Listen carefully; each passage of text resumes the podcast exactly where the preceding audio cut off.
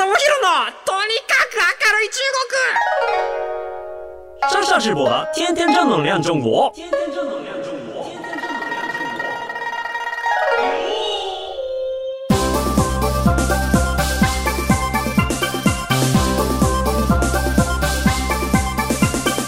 中国。シ面的面大家好，我是上上直播。皆さんこんにちは。中国ビリビリナンバーワン日本人インフルエンサーコンテンツプロデューサーの山下智博です。日本放送ポッドキャストステーション山下智博のとにかく明るい中国今週も張り切って参りましょう。もうあのー、シマエナガっていう鳥知ってますかっていうところから今日の話題を始めたいと思うんですけれども、あのー、今ね、シマエナガをね、画像検索してみてほしいんですよ。めちゃめちゃ可愛い鳥が出てきます。あの、本当にこう、拳一握り分ぐらいの真っ白くて可愛い鳥なんですけれども、あの、これ最近僕も知ったんですけど、2019年ぐらいかな、もう3、4年前から、なんか徐々にこうブームが来ているみたいなんですけれども、実はあの北海道でしか見られない鳥らしいんですよ。で、このシマエナガの、あのー、一体でもすごい可愛いんですけれども、シマエナガスペースひな団子って言って、あのー、検索してみてほしいんですけど、要は、シマエナガのひなが、まあ、団子状に連なっている画像が出てくるんですけど、もうそれがね、それがもう本当に可愛くて、ここ数日ずっと画像を見てるんですよ。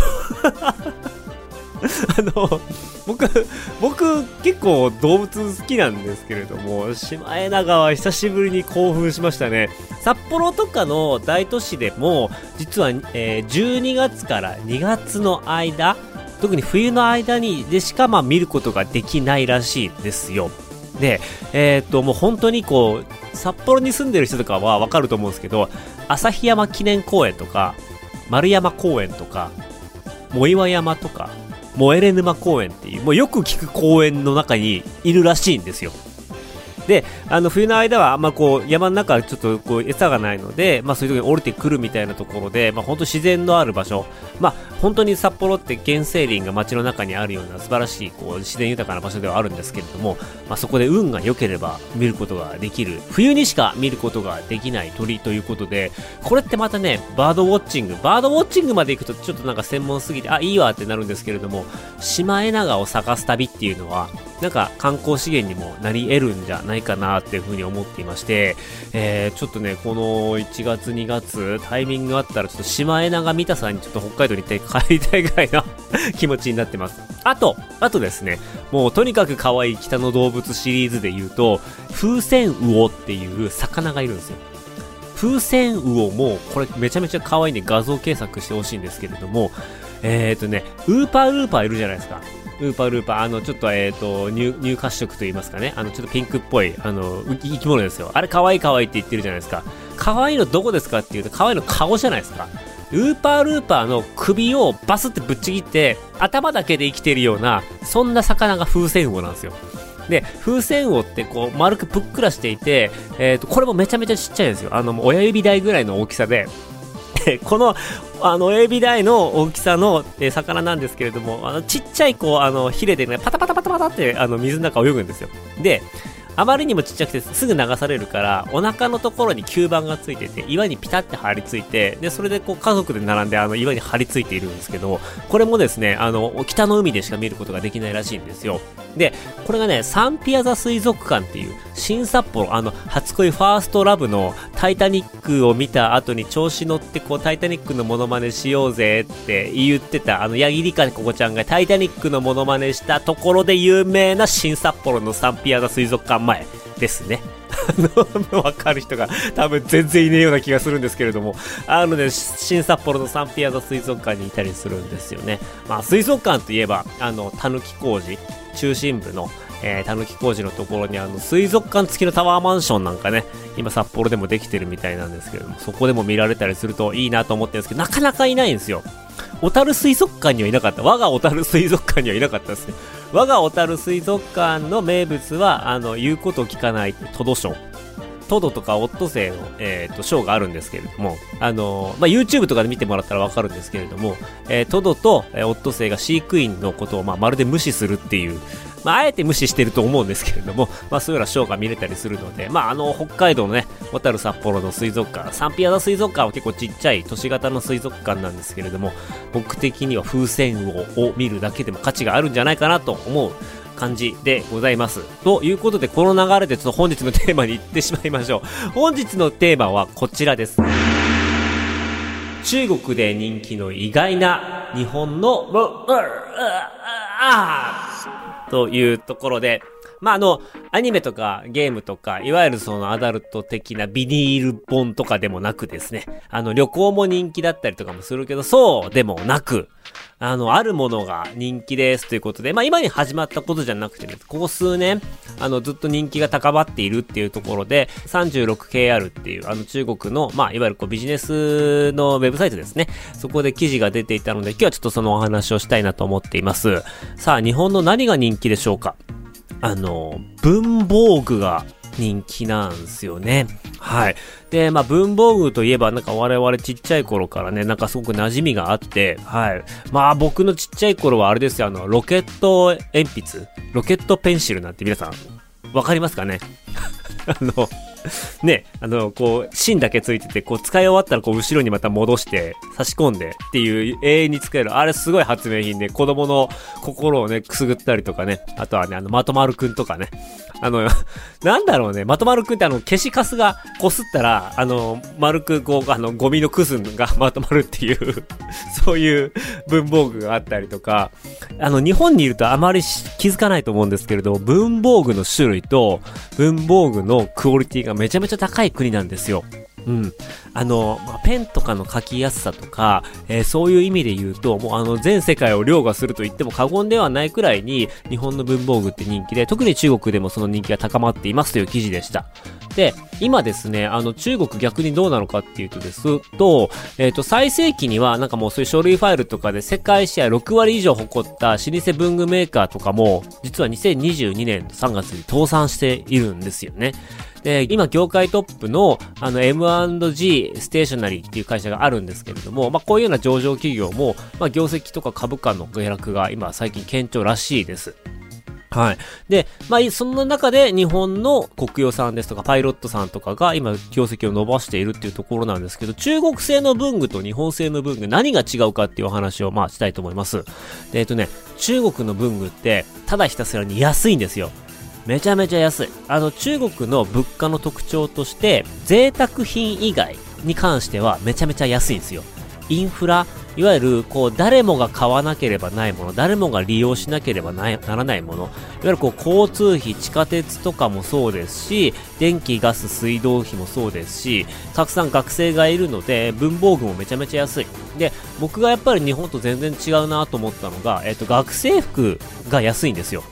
学生服が安いってどういうこっちゃねっていう感じなんですけれども、中国って基本的に学生服は、えっ、と、小中高とジャージなんですよね。で、ジャージなんで、あの、中国元で言うともう本当にあの、5、60元で買える。えー、要はその1000円とか、あの、2000円とかで制服が買えちゃうよ、みたいな。で、着なくなったら新しいの買ってね。成長したら新しいの買ってね、みたいな感じで、もう本当に、最低限勉強する学校に通うっていうところで全然家庭への負担ってないんですよね。で、学生寮とかもあるんですけれども、年間で10万円ぐらいいかないのかな？多分行かないぐらいで住めちゃったりとかするんで、まあひたすら安いんですよ。で、まあ文房具も基本的にはみんな必要なものなので、えー、贅沢路線ではなくて、とにかく価格に振ってるんですよね。で、まあ、ゆえに品質がいまいちっていうところがあって、まあ僕もあの10年前とかに普通に留学してたんでわかるんですけれども、まあ現地で買った、えー、例えばノートは消しゴム使いまくるともそもそになるんですよ。あの、破れる前にもそもそになって毛羽立つんですよ。で、毛羽立って、あもう文章書けなくなってしまうみたいなところがあって、要は、まあ、そこに関しては、とりあえずノートであるということが大事で、で、とにかく価格優先なんですよね。だからその出動校っていうところにこだわる以前に、誰もが買える。誰もがこう、ストレスなく買える。経済的に、えー、なんかそういうところで困らないように買えるっていうところが、やっぱあるんで、そういう品質はそうなっちゃしまうんですよね。で、えっ、ー、と、まあだから当時僕一時帰国した時とかに、パイロットの消えるボールペンあるじゃないですか。今だったらもうすごい普通ですけれども、あれを友達にあげるとめちゃめちゃ喜ばれてた時期があって、あの時結構モテましたね、僕ね。あのー、まあ、パイロットのペン持って帰れば女の子全員喜ぶっていう、あ、こんなに安く中国の可愛い女の子が喜んでくれるなんて、最高じゃねえか、パイロットみたいな時期もあったんですけれども、それが、まあ、あの、少しずつ普遍的になってきましたっていうところですね。で、えっと、値段的なところで言うと、ゲルインクのボールペン、いや、普通のこう、サラサラサラサラかける、あの、サラサとかあるじゃないですか。ああいうのだって日本だと、まあ、150円、200円で、ちょっと高いのだったら250円、300円ぐらいであったりとかするじゃないですかね。まあ、そこなんですけれども、中国では、あの、ゲルインキのボールペンってなると、1元から3元。要は20元から、え20円から60円ぐらいかな、1本。で、えっ、ー、と、高級なものでも大体100円ぐらいで手に入ったりするんですよ。なので、いや、本当にあの、10本パックみたいな、要はもう、あの、まとめ売りの、えっ、ー、と、本当にこう、昔使ってた、あんつから、あの、なんかこう、えっ、ー、と、まあ、本当に細い、こう、細さの変わらない、鉛筆みたいな形で、ちょっとこう、あの、滑り止めの、こう、円形の、円形の、円形のというか、こう、滑り止めのこの、彫りみたいなのが、何個かこうガーってついてる、すげえ細くて、あ、これ見るからに安いペンみたいなやつが、まあ20円とかで1本買えますよ。なんだ、もう割引したらもっと安く買えますよぐらいのもんなんですよね。で、日本製のものって中国で買っても、そういう意味で言うと200円とか300円とか、そのぐらい、日本とあまり変わらないぐらいで販売しているので、えー、割高なんですよ。でも割高なんですけれども、みんな買うと。えー、本当に書き心地がいいっていうのは気持ちいいんだなっていうことを、僕は中国の文房具、現地での文房具を買ってすごく改めて思い知って、そこから先はもう本当に一時帰国するとき女の子にあげるパイロットの消えるボールペンと日本のノー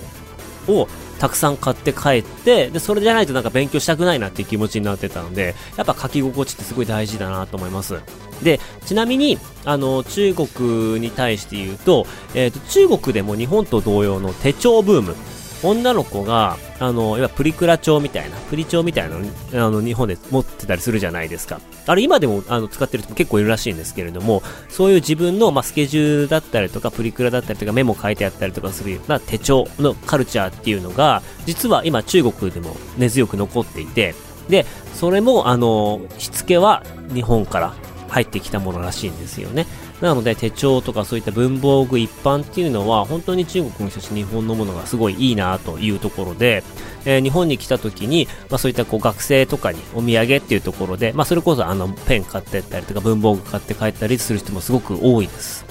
でちなみに何なんですかねあの学生時代皆さん絶対経験あると思うんですけどノートを普段こうわーって適当に書くじゃないですか。で、わーって書き終わって、新しいノートになった瞬間、字が綺麗になる現象ってあれ何なんですかね？なんかありますよね。あの、1枚目の一番最初の文字めっちゃ綺麗みたいな。で、そっからだんだんだんだん適当になっていって、またノート変えるとめっちゃ綺麗な文字から始めるみたいな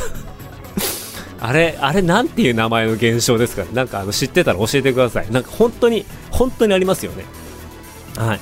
で、えっ、ー、とまあその中で日本の文具メーカーっていうのは中国シェアを着実に伸ばしてまして、まあ、パイロットに関しては11年、2011年には約、まあ、1%しか取れていなかったシェアが、まあ、2020年には約2%、まあ、あの倍増しているわけなんですよね。で、パイロットってあれなんですってね、フリクション消せるボールペンが出来上がってから、あの、株価が、えー、そこが、その時一番最初かな500円ぐらいだったのが今4500円ぐらい。なんか9倍ぐらいまで膨れ上がったらしいですよ。そのぐらいフリクションって実は、あの、後でもちょっと説明しますけど、人気なんですよね、世界中で。で、えっ、ー、と、まあ、国用のノートね、僕も大好きコクヨなノートも 大人気なんですけれども、コクヨは今もうあの中国に法人があってですね、あの、まあ、中国でバリバリやってるんですけれども、えっ、ー、と、その中で、あの、僕の、えっ、ー、と、まあ、いわゆるこう、尊敬する先輩の板谷さんっていう、元ドリームインキュベーターの会社のビジネスマンがいらっしゃるんですけれども、その方のお話によるとですね、コクヨって、まあ、偽物対策がすごい面白かった会社で、まあ、コクヨさんが現地に行くときに、こう、コクヨの偽物ノートが売られてたそうなんですよ。で、品質も良くないと。で、本当だったら、あの、まあ、弁護士事務所とか、えっ、ー、と、まあ、昔出てくれた、あの、わけべっていう、あの、うちのパートナーで、あの、弁護士らしからぬ弁護士がいるんですけども、そういう人にお願いして、えっ、ー、と、偽物を摘発して、あの、さ、吊るし上げていくっていう、そういうような、まあ、法的手段にのっとって対策していくっていうのが、まあ、いわゆるこう、スタンダードなんですけれども、国有さんの偽物対策どうしたでしょうか？偽物をなくすために、あの、ちょっと我々が考えつかないような行為をやったんですけれども、何だと思います？偽物があります。偽物売ってる会社見つけました。で、えっと、ここで、まあ、まともにお前らやめろって言うんじゃなくて、国与さんはね、なんとその会社をですね、買収したらしいんですよ。で、買収して、あの、国用自ら偽物を本物にしたっていう。なんかそういうような、要はそのもうすでに偽物でシェア取って流通持ってるから、だったらもうそこ抱え込んで、あの、本物を握らして本物を売らせるっていう。なんかそういうような偽物対策をしたっていうところで、まあ当時の関係者を驚かせたっていうな、そんな逸話が残っているということです。はい。なんか偽物に関してもやっぱそういうね、抱き込む型っていうのもあるんだなと思って、この話聞いた時に、あの、インターネットの SNS のアカウントとかもそうで、勝手に、勝手に有名人の名前で写真とか発信しまくってるアカウントがあるんですよね。要はその、ファンが良かれと思って、その人のことをうまく応援しようと思って、日本で発信している内容を翻訳して、その人の名前のアカウントの写真を使って、こう、ガンガンガンガン勝手にこう、情報発信していくと。で、それが、たまたま、あのー、アカウントめちゃめちゃこう、フォロワーが増えた時に、えー、僕らもこう、あのー、そういった有名人の方にこう言われて、中国で SNS やりたいんだけど、あー、なんかもういますね、と。名前使われてますね、と。そういう人に対して、連絡をすると、意外と、あの交渉したら明け渡してくれるんですよね。とか、まあ、その新しくアカウント作るんじゃなくて、培ってきた、こう、運営ノウハウも含めて、その、こう、彼とそのアカウントを抱き込んでしまうみたいな、なんかそういうようなこともあるな、そういえばと思って、こう、ふと思い出しました。はい。あの、ちなみに僕の名前とかも結構いろんなところで使われていて、この間ですね、あのー、音楽サイトでもう自分の名前で登録しようと思ったらもう僕の名前使われてますみたいな。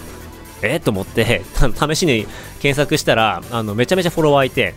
で、そこは、あの、もう完全にみんな僕の子、僕だと本当に勘違いして、フォローしてしまってて、で、そこもね、結局、あの、取り返さずにちょっと見守ることには僕はしたんですけれども、そういうようなこととかが結構あったりします。で、まあ、いざとなれば多分それって、えー、取り返せるし、あとは、あそうだな。WeChat の動画配信コンテンツ動画配信プラットフォームがあるんですけれどもそこで僕自分の名前を使おうと思ったらなんかそれはあの有名人の名前なので許可が必要ですって。あの公式からこうあの正式にあの許可取れずにあの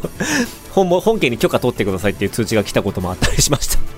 そのぐらい最近はあの、こういう著作権、知的財産に関しては中国割と厳しくなってはきて、意識は上がってきているって感じなんですけれども、まあ、未だにそういう偽物対策はあったりとかっていうこともありますね。であとそのわけべから聞いた話で面白いなと思ったのが、最近だと、インク？プリンターのインクとか自動車のパーツとか、そういう工業製品とかが、えー、っと、メルカリで日本でも売られるようになってきたと。で、あの、中国で作ったものを日本人が仕入れて、非正規品だと分かっていながら、まあ、メルカリみたいなところに流しているみたいな、そんな、あの、状況もあったりして、日本国内での偽物の摘発みたいなとこも、結構最近は増えてきたみたいです。なんか、まあそういういろんな要因があるんですけれども、まあその一緒にいた人がですね、あ、それってやっぱりこう日本がちょっと貧しくなってるんですかねみたいな話して、うちのわけでが、いや、そういうのもあるかもしれませんねみたいな、なんかそういうこう偽物は中国だけっていう感じだったんですけれども、まあそういった偽物を持ってきて日本で売りさばいてビジネスしているっていう、まあ日本人も結構多いみたいで、皆さんあのメルカリとかね、フリーマーケットアプリとかではね、偽物買わないようにね、していただければと思います。はい。で、えっと、中国のボールペン事情なんですけれども、中国といえば、まあ、世界の工場なわけですよね。世界の工場で何でも作ってます、何でもこう開発してますみたいな感じのイメージあるじゃないですか。じゃあ、その中国で販売されているボールペンって、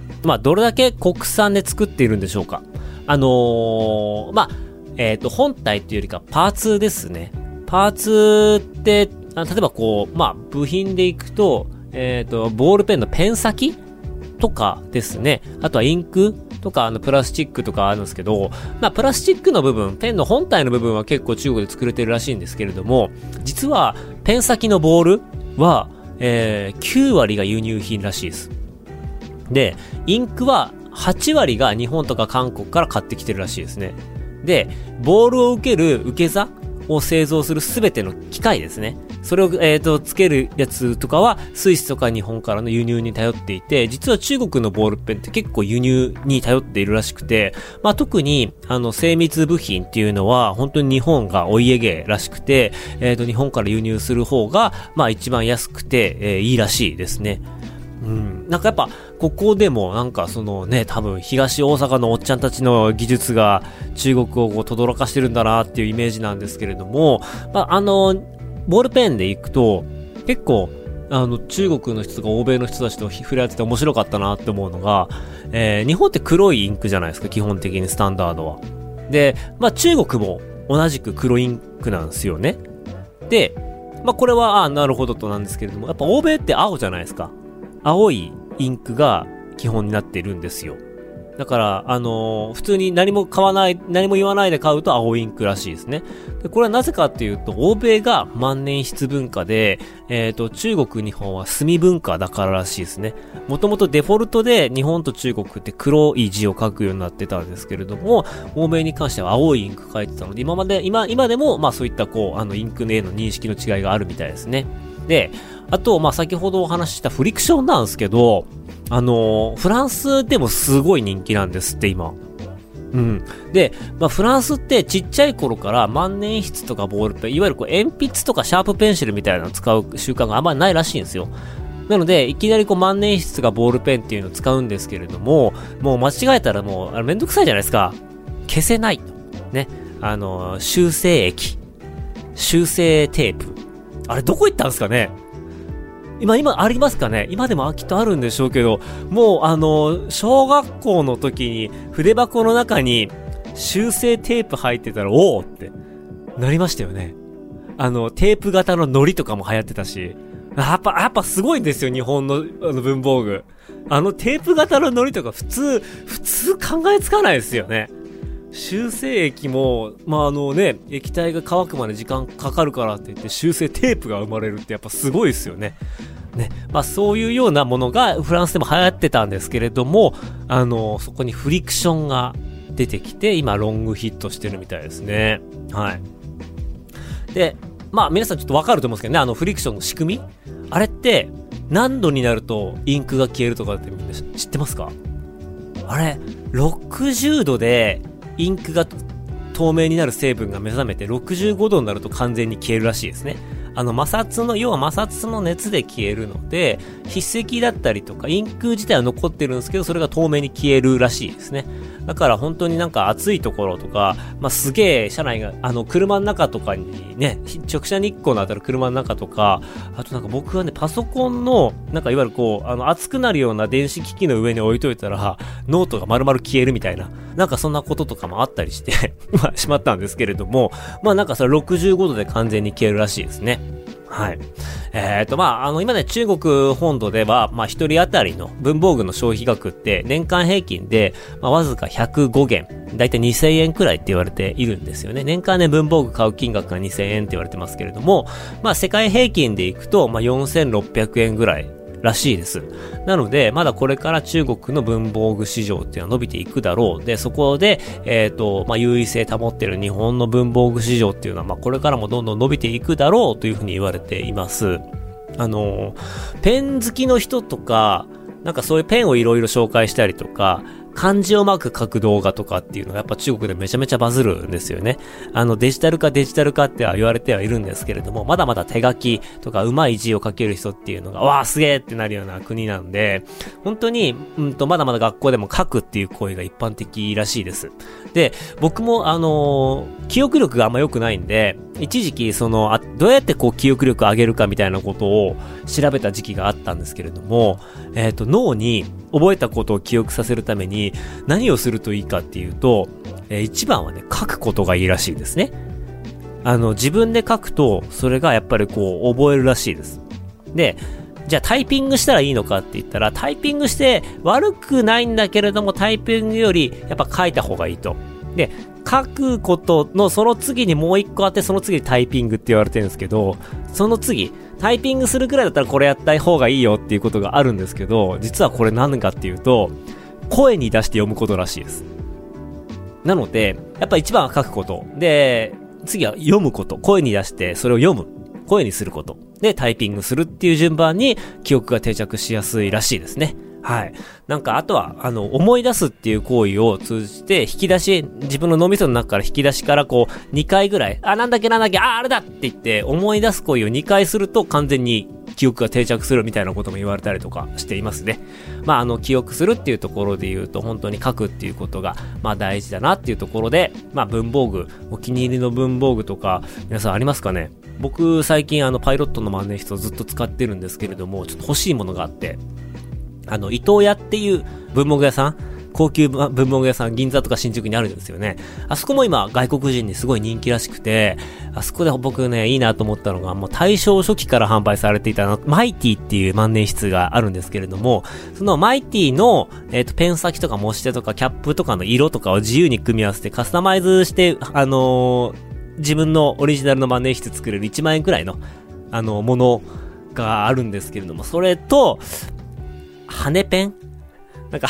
家でこう、羽ペンってすげえ優雅じゃないですか。あの、ズームの会議とかとか、ちょっと待ってくださいね、つって羽が出てくるみたいな、なんかそういうような、あの、今羽ペン買うか万年筆買うか今、すげえ迷ってるところです。ちょっとやっぱ羽ペンかなっていうふうに思っています。はい。ということで、この番組ではあなたからのメッセージもお待ちしています。番組への感想、中国に関する取り上げてほしいテーマなどありましたら、メールお願いします。メールアドレスは、明るい at allnightnippon.com、akarui at allnightnippon.com です。ここまでのお相手は山下智博でした。なま、大家、シャツ在地へ、バイバイ。